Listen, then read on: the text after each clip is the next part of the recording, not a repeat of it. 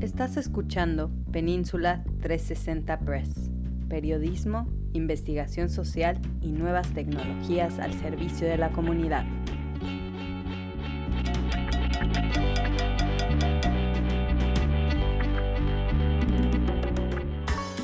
Manuel Ortiz, nos vamos a Colombia. Tremendo, tremendo, sí, Isabel, no te saludé, muy buenos Hola, ¿qué tal? ¿Cómo estás? Eh, Buenos días. Sí, fue, fue, fue Donald Trump, digamos, que quien avivó este, este odio, pero hay que recordar que, que ya que es un odio que ya ha estado en, el, en este país durante muchos años, se les llamó en algún momento este la, la, la peste amarilla, me parece, por ahí así, pero ha estado por muchos años y fue este presidente quien sacó algo que estaba bajo el tapete y lo ventiló este lo avivó.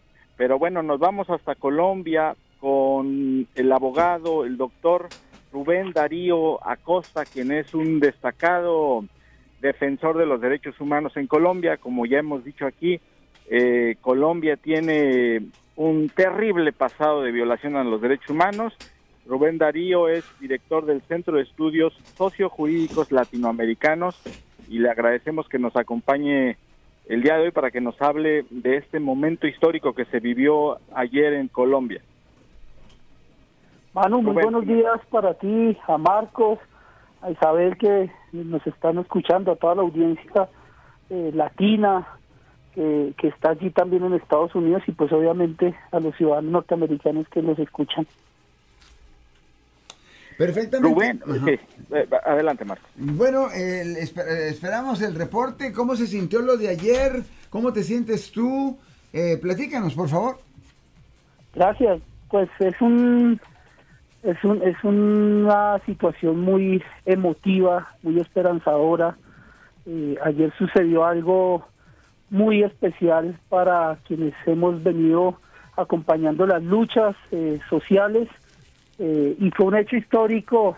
se los cuento rápido. el, el, el expresidente Duque le mostró en una reunión hace 45 días a Gustavo Petro la espada de Bolívar, que precisamente su organización, el M19, eh, cuando estaban en la clandestinidad, se habían eh, la habían hurtado. ¿sí? Esto después lo recuperaron eh, el Estado y bueno, el presidente había pedido, Petro, que la espada de Bolívar estuviera ayer en el escenario, que fuera parte del protocolo para mostrársela al pueblo, y Duque se negó. Entonces ayer en la misma posesión, cuando Petro eh, inmediatamente es posesionado por el presidente de nuestro Congreso, la primera orden que da las fuerzas militares es traigan ya la espada de Bolívar, la necesito aquí. Y ese hecho en particular, pues nos rememora eh, lo que hemos venido eh, haciendo en las últimas décadas y es una Latinoamérica unida, una Latinoamérica bolivariana, una Latinoamérica que en cierta medida pueda eh, juntarse nuevamente. Eh, de su discurso, por ejemplo, decía, ¿cómo es posible que Latinoamérica no se haya unido ni siquiera para la adversidad contra la lucha del COVID? ¿sí? O sea, todos aquí compramos las vacunas más costosas, las compró Latinoamérica, porque no fuimos capaces ni siquiera de unirnos para comprar y negociar con las farmacéuticas. Entonces ese hecho histórico de traer la espada de Bolívar y decir, esta espada no se vuelve a enfundar hasta que el pueblo no tenga justicia, eh, fue una manifestación que precisamente llenó de, de- entusiasmo y de emoción a la gente que había visto eh, ese tipo de simbolismos eh, eh, satanizados, digámoslo así, los habían visto como eh, de subversivos, como, como de terrorismo, como así lo han llevado. Entonces, de verdad que fue una un acto muy esperanzador, un discurso de Gustavo Petro eh, muy bien elaborado, estructurado, con unos claros mensajes, yo creo que también un claro mensaje para el gobierno norteamericano, pero también a, a quienes hacen parte de las Naciones Unidas, y es que eh, no más hipocresía en la lucha contra las drogas, si ustedes quieren apoyarnos para construir la paz, tienen que cambiar eh, esa hipocresía de, de decir que hay una lucha contra, frontal contra las drogas cuando lo cierto es que el narcotráfico cada vez es más poderoso y permea más los estados del mundo. Entonces es, estamos en un momento de verdad que está lleno de esperanza, lleno de emoción, pero pero que también hay que hay que hay que eh, empezar a trabajar ya, hay que eh, demostrar que el cambio es real, que no es más de lo mismo, y, bueno, esa es la tarea histórica que, que, que se viene a asumir ahora por el gobierno, por las organizaciones, por todas las todas las personas que hemos estado como luchando para que este cambio se diera. Y Rubén Darío Acosta, ¿esto ocurre eh, como consecuencia del levantamiento que tuvo la juventud hace no tanto tiempo? Aquellos chicos que les tumbaron los ojos, etcétera, etcétera, o ya venía el cambio desde mucho antes?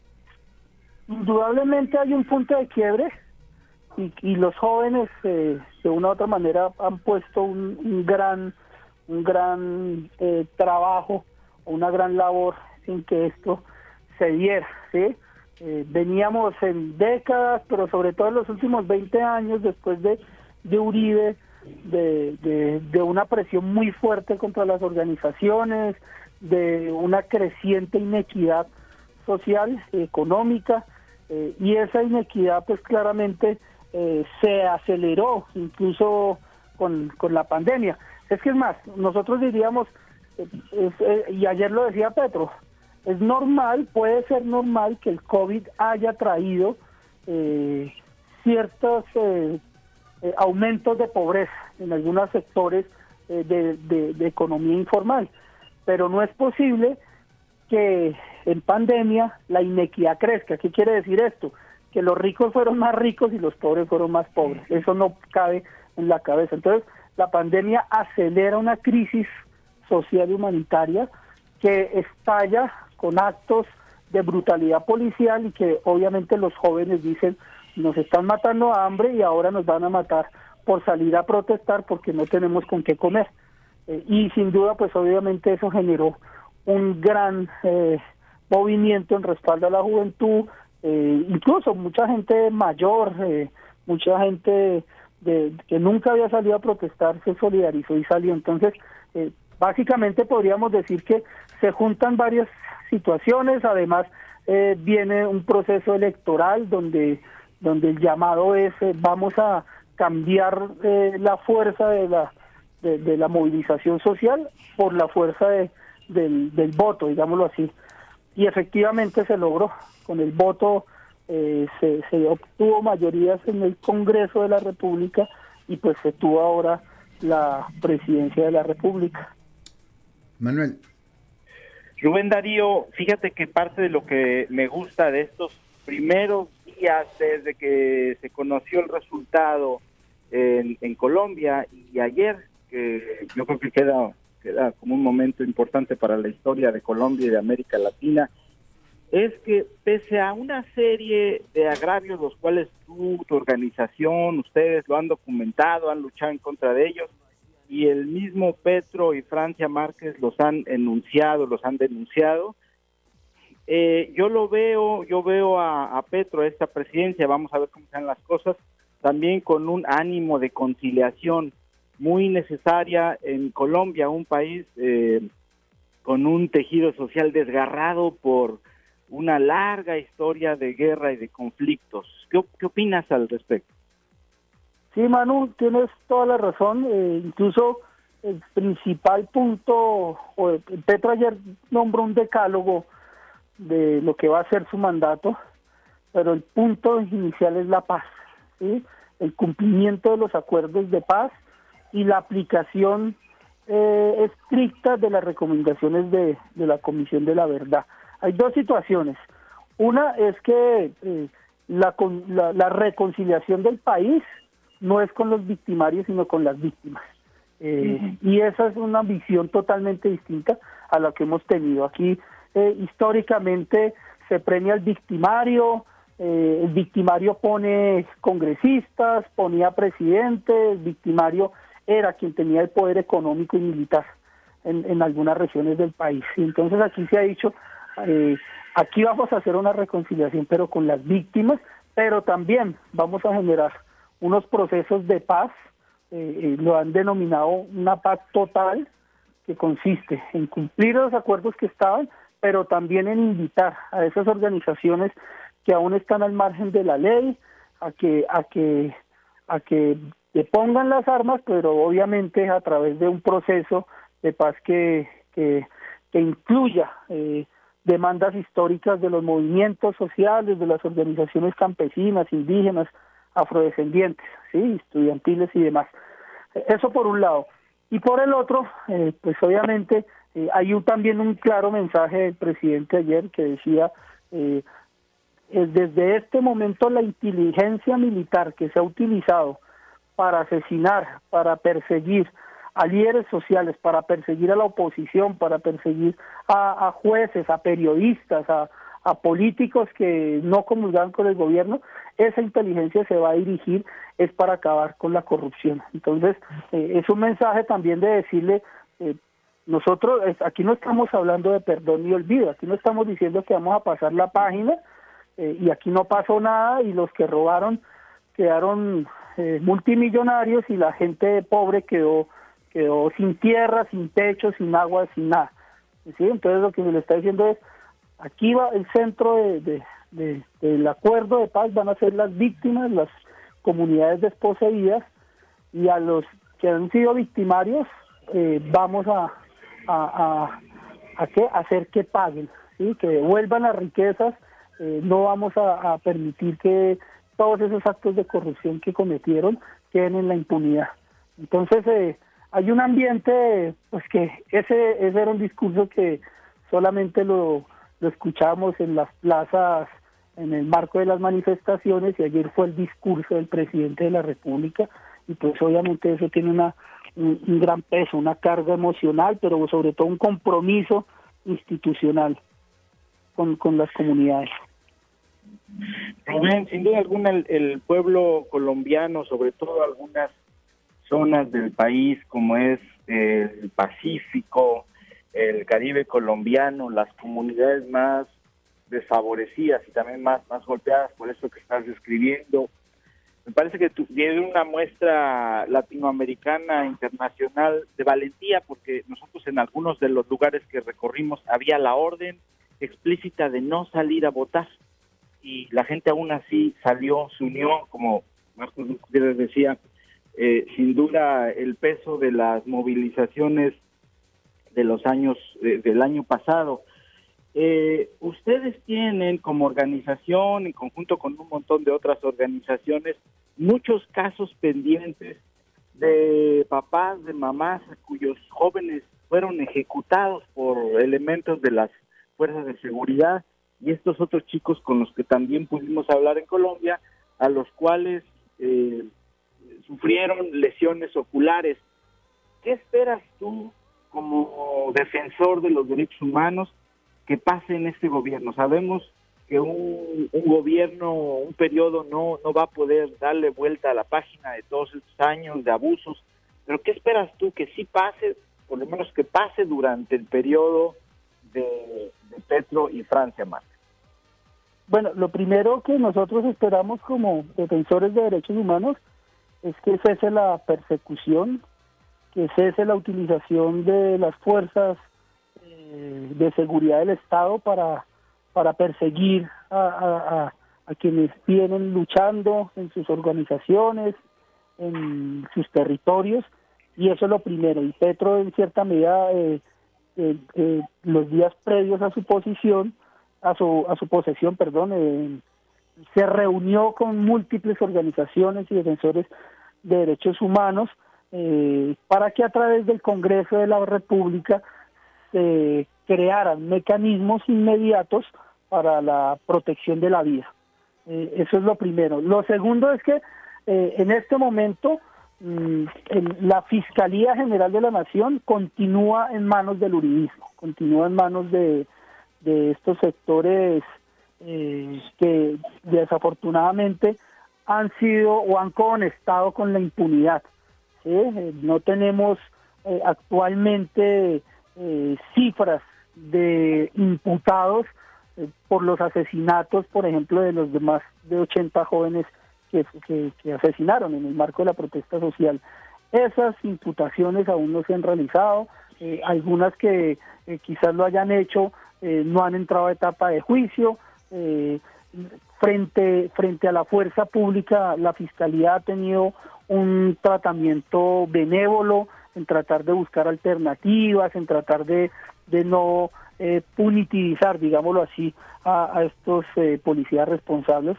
Eh, y eso es con, totalmente contrario a lo que la Fiscalía ha hecho con los jóvenes que participaron en la protesta social. Entonces, tenemos a más de 200 jóvenes aún tras las rejas, eh, con orden obviamente eh, judicial y pues estamos en un Estado social de derecho que obviamente eh, lo que garantiza es la independencia de los poderes. Entonces, el presidente ha hecho llamados respetuosos a la fiscalía, a, los jueces, para que revisen estos casos y pues obviamente se, se, reconsidere el tratamiento delincuencial que se le está dando a la protesta social.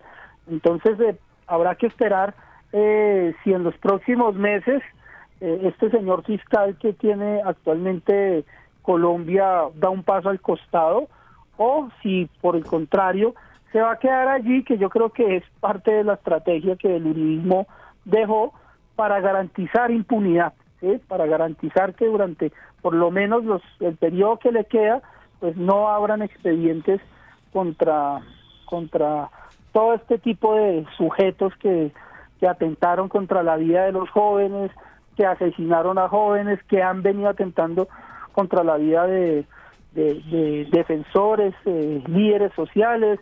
Estamos hablando también de personas eh, reincorporadas que fueron miembros de, de, la guerrilla de las FARC y que han venido siendo eh, sistemáticamente asesinados.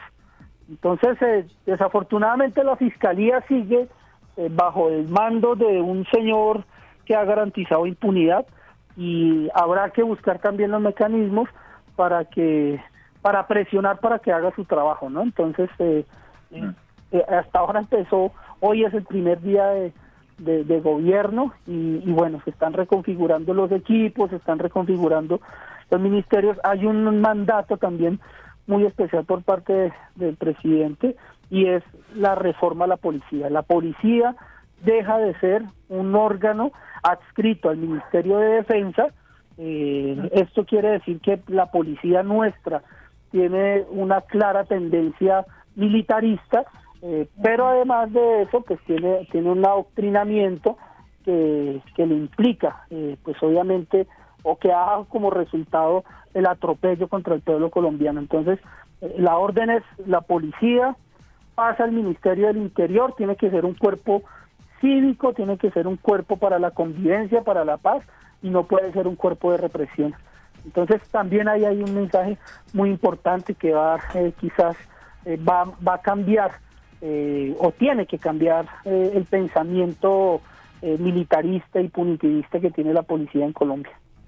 Wow, qué buena perspectiva que nos traes. Rubén Darío Acosta, muchísimo más de qué charlar. Eh, me gustaría, ¿verdad?, que entre Manuel, tú y yo, pues hagamos un plan para hacerlo nuevamente. Quizás el jueves, eh, el jueves entrante sería ideal. Muchas gracias por tu tiempo. ¿Algo más con qué despedirnos, Rubén? Gracias, no, Marco, ustedes agradeciéndoles, de verdad que hay mucha, hay mucha esperanza en, Colombia. Eh, se habla también de, la necesidad de la integración eh, latinoamericana. Eh, creo que podemos eh, fortalecer el trabajo de las organizaciones tanto en Colombia como en Norteamérica, sobre todo estas organizaciones que han venido luchando en temas contra el racismo, luchando en temas contra la xenofobia, luchando en temas contra la política de drogas. Ahí hay un capítulo muy importante que este gobierno eh, prestará mucha atención.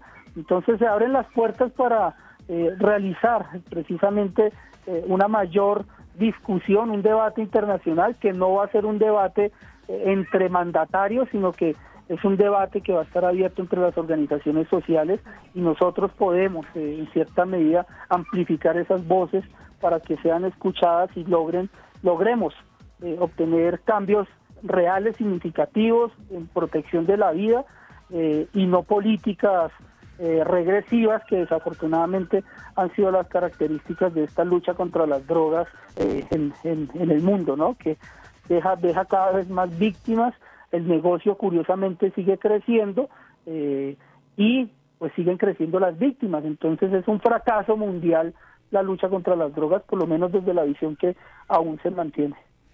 Rubén Darío Acosta, Manuel Ortiz, tengo entendido que este sábado comienzas con tu programa los sábados de las 3 a las 3 y media.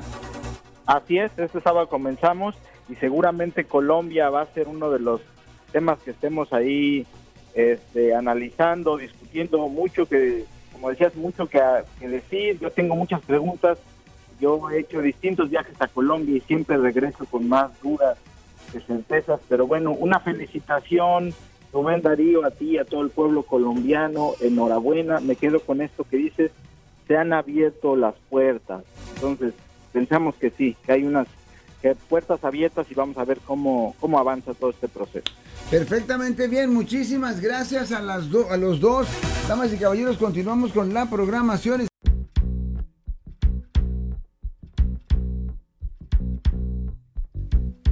Desde Redwood City, Península 360 Press. Periodismo, investigación social y nuevas tecnologías al servicio de la comunidad.